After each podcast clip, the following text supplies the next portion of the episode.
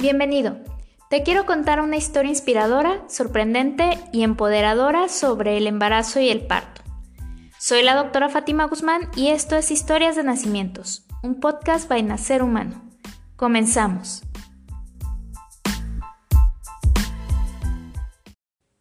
Gracias a este podcast y a las redes sociales, parte de mi trabajo ha podido llegar a lugares que jamás creí llegar.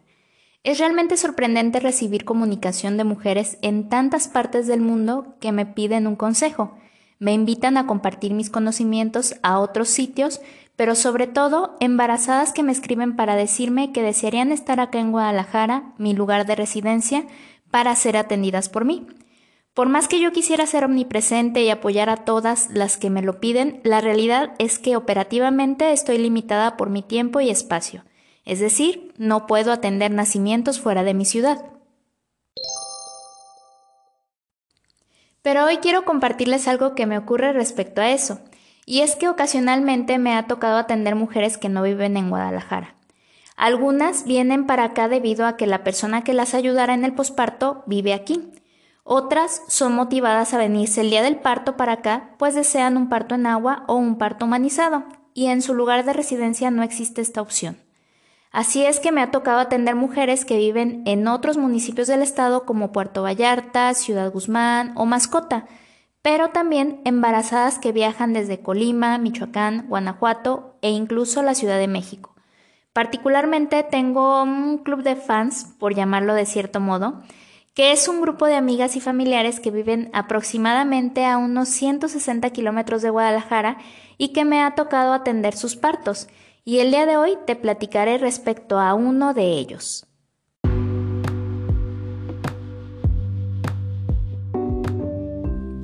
Carla estaba embarazada de su segundo bebé. Su hijo mayor tenía tres años y en ese embarazo ella había tomado un curso psicoprofiláctico en línea en la ciudad de Guadalajara. Había conocido a una dula y educadora perinatal maravillosa, que había resuelto todas sus dudas sobre la maternidad. Se sentía preparada para lo que fuera, excepto que en su lugar de residencia las opciones de nacimiento eran más bien escasas. A pesar de buscar y buscar, lo que se le presentaba tenía más bien un aspecto tradicionalista y apegado a protocolos nada humanizados. Cuando le platicó a su dula al respecto, ella le sugirió que si tenía oportunidad podía pedir una opinión diferente con alguno de los médicos de Guadalajara que ella podía recomendarle. Pero en su momento ella no lo consideró. Después de todo, le resultaba inútil pedir una valoración en una ciudad tan lejana en la que de cualquier forma no se iba a atender. Cuando el momento del parto llegó, Carla y su esposo Ramón acudieron al hospital de su ciudad que habían elegido para ser atendidos. Finalmente, Carla tuvo un parto vaginal, pero no quedó muy conforme con el trato puesto que estuvo acostada todo el tiempo con infusión de oxitocina por la vena, le hicieron episiotomía y se llevaron a su bebé a cunero. Es decir, aunque no recibió malos tratos de parte de los médicos, aunque pagaron el hospital más cómodo del lugar, aunque pudo estar acompañada con su esposo y aunque en apariencia no le había ido tan mal, ella sentía que le habían faltado algunos detalles para decir que su parto fue el soñado. Poco tiempo después, su círculo de amigas más cercanas comenzaron a salir embarazadas. Formar una tribu es vital si quieres tener cordura en el mundo de las madres, y a Carla pronto se le unirían para hacerle compañía. Como buena amiga que es, les pasó los datos de aquel maravilloso curso de psicoprofilaxis que había tomado y que sin duda la había ayudado muchísimo a transitar el embarazo, parto, puerperio y lactancia. Resulta que la primera de sus amigas que tomó el curso también quedó fascinada. Pero a diferencia de Carla, ella sí tomó nota de los médicos de Guadalajara que recomendaban, pues además de que no le habían gustado las opciones disponibles en su ciudad, ella sentía que Guadalajara no estaba tan lejos para venir a atender su parto acá. Sobre todo porque para ella era muy importante tener la opción de parto en agua, y eso únicamente lo encontraría acá.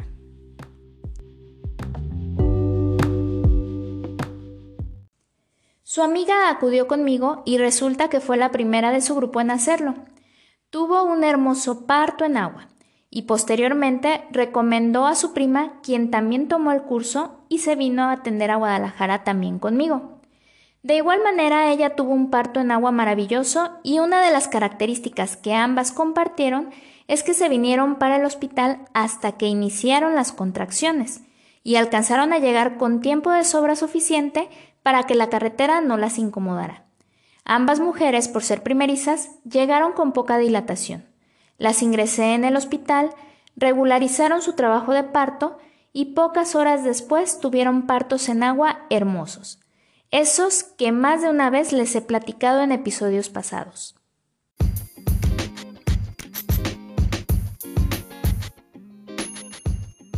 Pero volvamos con Carla. Cuando salió embarazada nuevamente, ya había escuchado las anécdotas de sus amigas en sus partos. Le alegraba que ellas hubieran tenido experiencias tan padres en Guadalajara con sus partos en agua, pero a la vez le molestaba pensar que ella pudo haber tenido una experiencia similar, pero que en su ciudad no pudo encontrarla. Esta idea la tuvo meditando durante mucho tiempo, hasta que finalmente habló con su esposo. Ella también quería tener un parto en agua. Aunque Ramón estaba algo escéptico con la idea de viajar tantos kilómetros para que su nuevo hijo, el pequeño Fabián, naciera, no dudó en apoyar a Carla, sobre todo después de conocer la experiencia de sus otras dos amigas y sus esposos, quienes también hablaban maravillas del parto en agua. Estaban iniciando el tercer trimestre cuando finalmente se decidieron. Tomaron sus cosas y se dirigieron a su primera consulta de control prenatal conmigo. De inmediato Carla se presentó y lo primero que me dijo fue que la habían recomendado sus amigas. Inmediatamente la reconocí de nombre y sobre todo por ser foráneas. La recomendación de mis pacientes es algo que me llena de satisfacción y alegría. Es una demostración indirecta de que las cosas se están haciendo bien. Después de revisarla a ella y a su bebé, llamó mi atención que su médico le había recetado metformina y mioinositol, que son medicamentos para la diabetes gestacional, pero nunca le había solicitado una curva de tolerancia a la glucosa. Por eso mismo, Carla no se los había tomado. ¿Y si el doctor veía algo que yo no? Mejor le solicité la prueba. Y con los resultados pudimos descartar problemas de azúcar con Carla. En general, pudimos constatar que tanto mamá como bebé se encontraban saludables y entonces sí empezamos a hablar de su plan de parto. La idea de Carla era tener un parto humanizado en esta ocasión. Nada de procedimientos innecesarios. Quería poderse mover, usar el agua como medio no farmacológico para el control del dolor, tener la compañía de su esposo y de su dula, que la había acompañado ya en dos embarazos, y estar con su bebé con contacto piel con piel y lactancia materna exclusiva. Algo muy importante que me platicó en su momento fue que no deseaba tener episiotomía, pues quería permanecer con su perine íntegro al igual que sus amigas. Pero entonces le comenté que efectivamente podíamos no hacer episiotomía, pero que no podía prometerle un perine íntegro y sin desgarros, debido a que la cicatriz del epicio en el parto previo podía abrirse más fácilmente. Esto se debe a que el tejido cicatrizal es menos flexible y era probable que pudiera tener un desgarro. De momento le pareció una mala noticia, pero al garantizarle que los demás puntos podríamos cubrirlos, se tranquilizó un poco. También ayudó la explicación que le di sobre por qué no hacer episiotomía y sufrir un desgarro era mejor que hacer la episiotomía desde un inicio sin darle la opción a mantener el perine íntegro. En pocas palabras, aunque el desgarro era más probable que con sus amigas que no tenían cicatrices, no era un hecho. Así que solo nos faltaba esperar y ver qué ocurría con eso.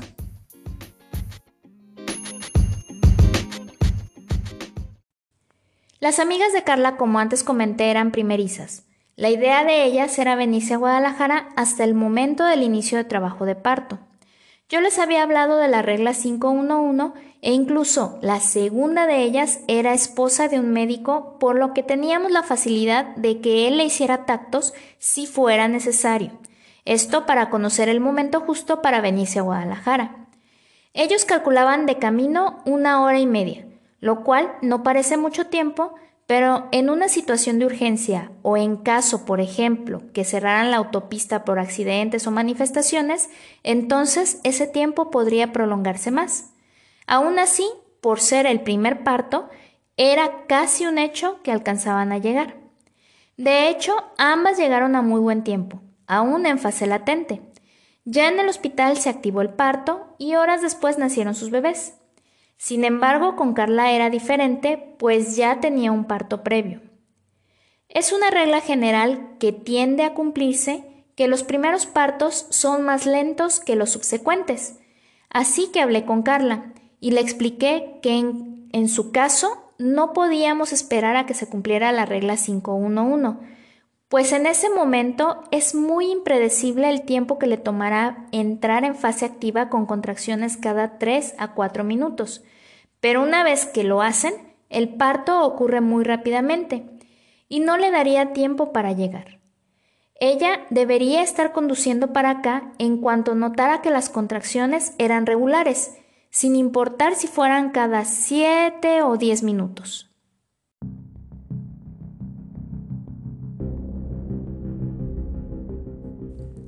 Una vez explicado lo anterior nos despedimos.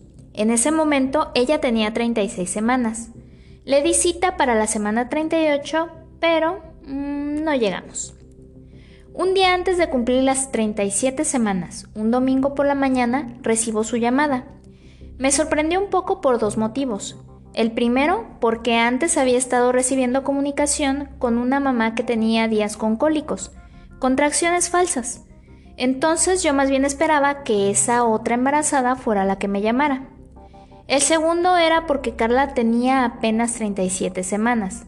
Aunque el bebé a esa edad es de término, uno más bien está acostumbrado a que rebasen las 38 semanas.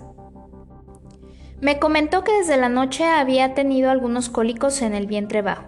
Se sentía rara. En ese punto, ella tampoco sabía si era que estaba iniciando con el parto y me preguntó qué podía hacer. Le respondí que quizá era conveniente que fuera al hospital de su ciudad a que la revisaran para ver cómo estaba. Nunca le pregunté si fue al médico o no, pero dos horas después de esta primera comunicación volvió a escribirme. Esta vez decía que ya tenía contracciones y que venía en camino a Guadalajara. Llego al hospital en hora y media, me escribió. Yo me preparé para llegar al hospital más o menos a la misma hora que ellos. Sin embargo, una media hora después me volvió a escribir para decirme que ya estaban entrando a la ciudad. ¿Y cómo van las contracciones? Le pregunté a través del chat. Ella solo contestó, duelen. Para ese momento yo ya estaba lista para irme. Evidentemente llegarían antes de lo esperado al hospital. Era mejor que yo también me dirigiera para allá. Solo hice una última pregunta. ¿Cada cuánto están las contracciones? A lo que me respondió, muy seguidas, una tras otra. En ese momento supe que tendría que manejar como cafre a fin de poder llegar pronto y no tenía garantía de que ellos alcanzaran a llegar al hospital, pero al menos advertir en urgencias que mi paciente iba en camino y el parto ocurriría pronto para que tuvieran todo listo. También llamé al pediatra mientras iba esquivando autos a gran velocidad. Afortunadamente era domingo y no había tráfico. Gracias a eso, también Carla y Ramón habían hecho menos tiempo en su trayecto e igualmente yo llegaría rápido.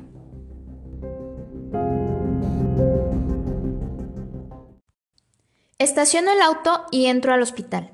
Me encuentro a Ramón haciendo el ingreso administrativo a la entrada del edificio y me informan que a Carla la pasaron urgencias para monitorizarla. Llego rápidamente a urgencias y enseguida la ubico. Su respiración era agitada y de vez en vez se le salía un pequeño quejido. Llego hasta donde estaba. Su dula ya estaba también ahí con ella. Ambas tenían apenas unos minutos que habían llegado. Entre la dula y yo ayudamos a Carla a retirar su ropa para poder recostarla y revisar su dilatación. Sin embargo, el dolor era tan intenso que ya no le permitía moverse rápidamente. Antes de tratar de subirse a la camilla, le llegaba otra contracción. Le pregunté si me permitiría revisarla así, parada, para que no tuviera la necesidad de recostarse, a lo que ella dijo que sí. En cuanto pasó una contracción, tomé un guante y procedí a hacerle el tacto así. La verdad es que es más incómodo para el médico, pero la paciente se ahorra la posición acostada que tanto molesta al término del embarazo. Está completa, grité. Aún no le habían tomado la prueba de COVID que por protocolo debe hacerse antes del ingreso hospitalario, pero no había tiempo. Llamaron al camillero y nos dirigimos a toda prisa a la sala de parto acuático.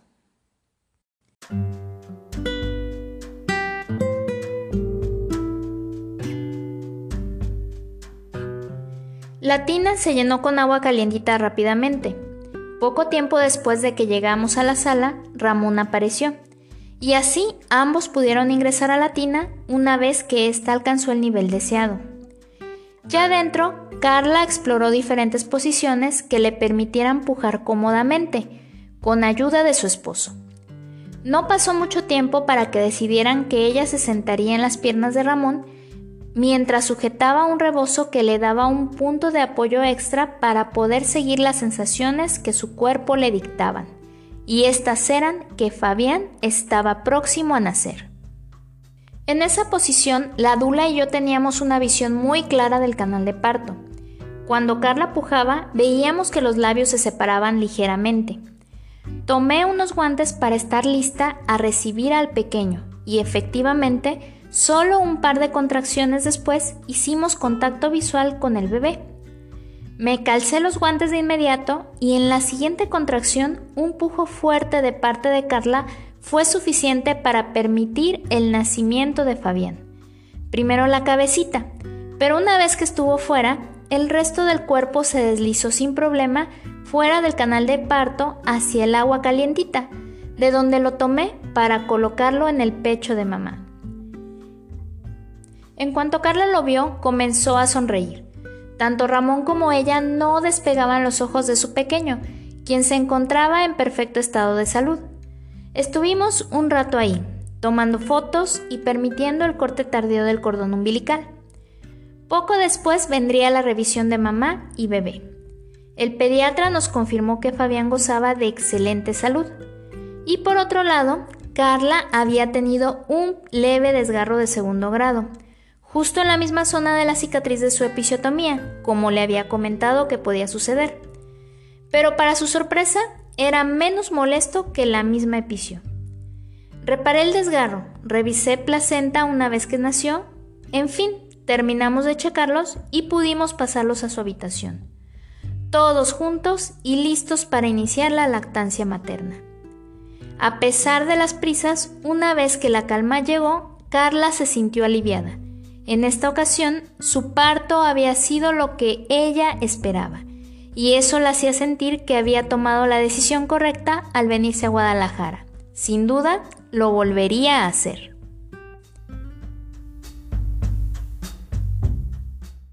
El segundo parto de Carla, al igual que ocurre en la mayoría de las mujeres, fue más rápido que el primero.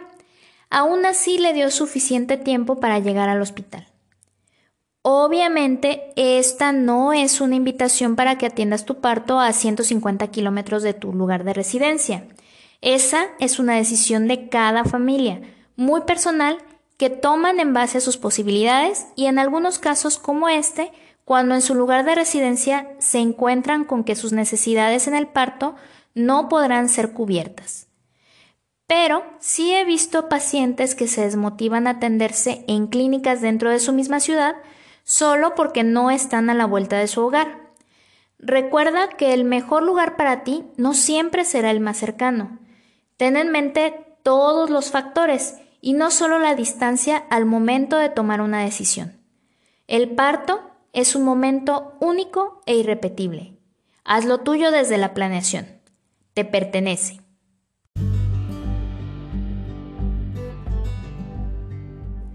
Busca nuestras redes sociales. Encuéntranos como Nacer Humano en Facebook, Quai, Instagram y TikTok. Suscríbete al podcast para que seas el primero en escuchar las historias que estaré compartiendo y recomiéndanos con aquellas personas que necesitan motivación para tomar las riendas de su embarazo. Soy la doctora Fátima Guzmán y por hoy me despido deseando lo mejor para ustedes y sus bebés. Hasta la próxima.